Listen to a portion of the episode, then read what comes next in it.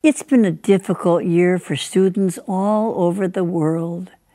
Many schools closed their doors and classes moved online, and important ceremonies like graduations or school dances were either canceled or postponed. Here at Advance, we want all you students to know that we really love you, and we want to encourage you to keep reaching for your dreams. Pandemic or not, it's time for the countdown to college, and we want you to be ready. So, open up to our education article to discover what universities are looking for in college applicants. And God bless you, and don't give up.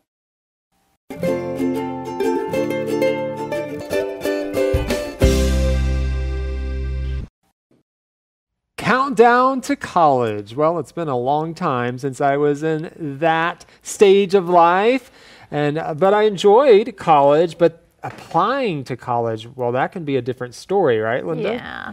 I it seems like it was so long ago, but then when I think of the whole process, it didn't seem that long ago because the whole process of applying to college and universities, it was a stressful process. Mm. So hmm. like I can still feel that stress. Well, what was one of your biggest concerns when you were applying to universities, Linda? Well, it wasn't so much um, getting in, but more deciding where I was going to go mm. to. Because hmm. I normally in the U.S. we apply to several schools, sure. and then usually get an acceptance from you know a few of them, mm-hmm.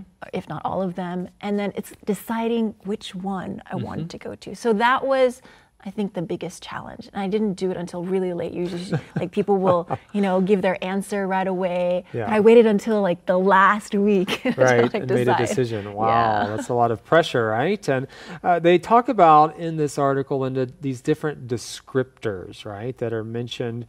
Uh, which one of them resonate with you? We talk about things like character and so forth. Which one of those really resonates with you? Actually, the one that you just mentioned, character.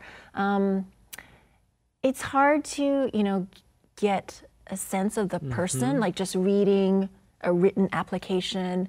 And so, I mean, that's why they do interviews.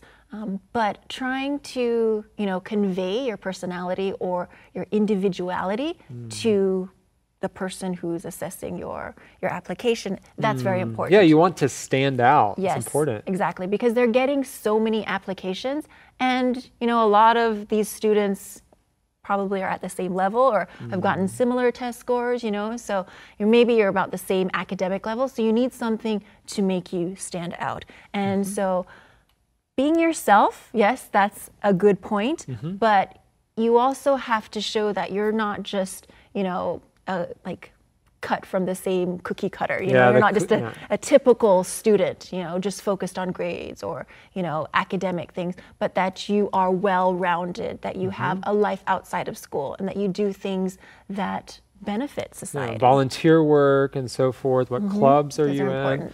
Well, any additional tips, Linda, for those who are getting ready for that college interview? Be prepared. I mean, mm. you do mm-hmm. want to be yourself, like we mentioned just a while ago, but you have to be prepared for the questions that the interviewer will ask you. And you can do that because, you know, they usually have like set questions or examples of questions so you can get those and just prepare yourself so you have right. an answer. Do your homework about the school, right? Mm-hmm. Look up stuff online about the school and that will help inform you during the interview. Well, if you know someone who's getting ready to go to college or maybe you are yourself, be sure to check out our education article for all the details.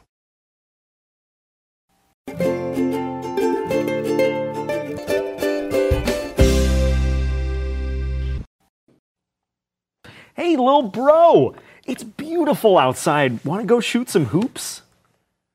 Thanks, but I better not. I need to finish getting ready for my college interview. I still don't know what I'm going to say. But that's not till tomorrow. Don't sweat it, man. Besides, a little fresh air, it might help clear your head. But I'm not like you, Roy. I get tongue tied whenever I have to describe myself. And what if they don't like me? Well, whoa there, little bro. Listen, the first thing you need to do is to get out of your own head. all that negativity, it's not helping you be more hopeful or feel more confident for the interview. You're right, but what do I have to offer a famous school in a big city, huh?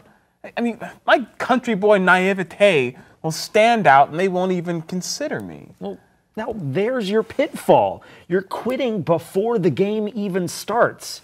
Now, my little brother is a lot of things, but he's not a quitter, right? Okay, Roy, but what should I do?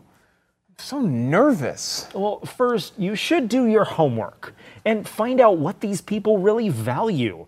Then you can emphasize those things when you talk to them. That's simple enough. They really care about the arts. And they care a lot about social justice issues. Well, hey, didn't you do a speech about racial equality for that class project? I sure did. And I got an A plus.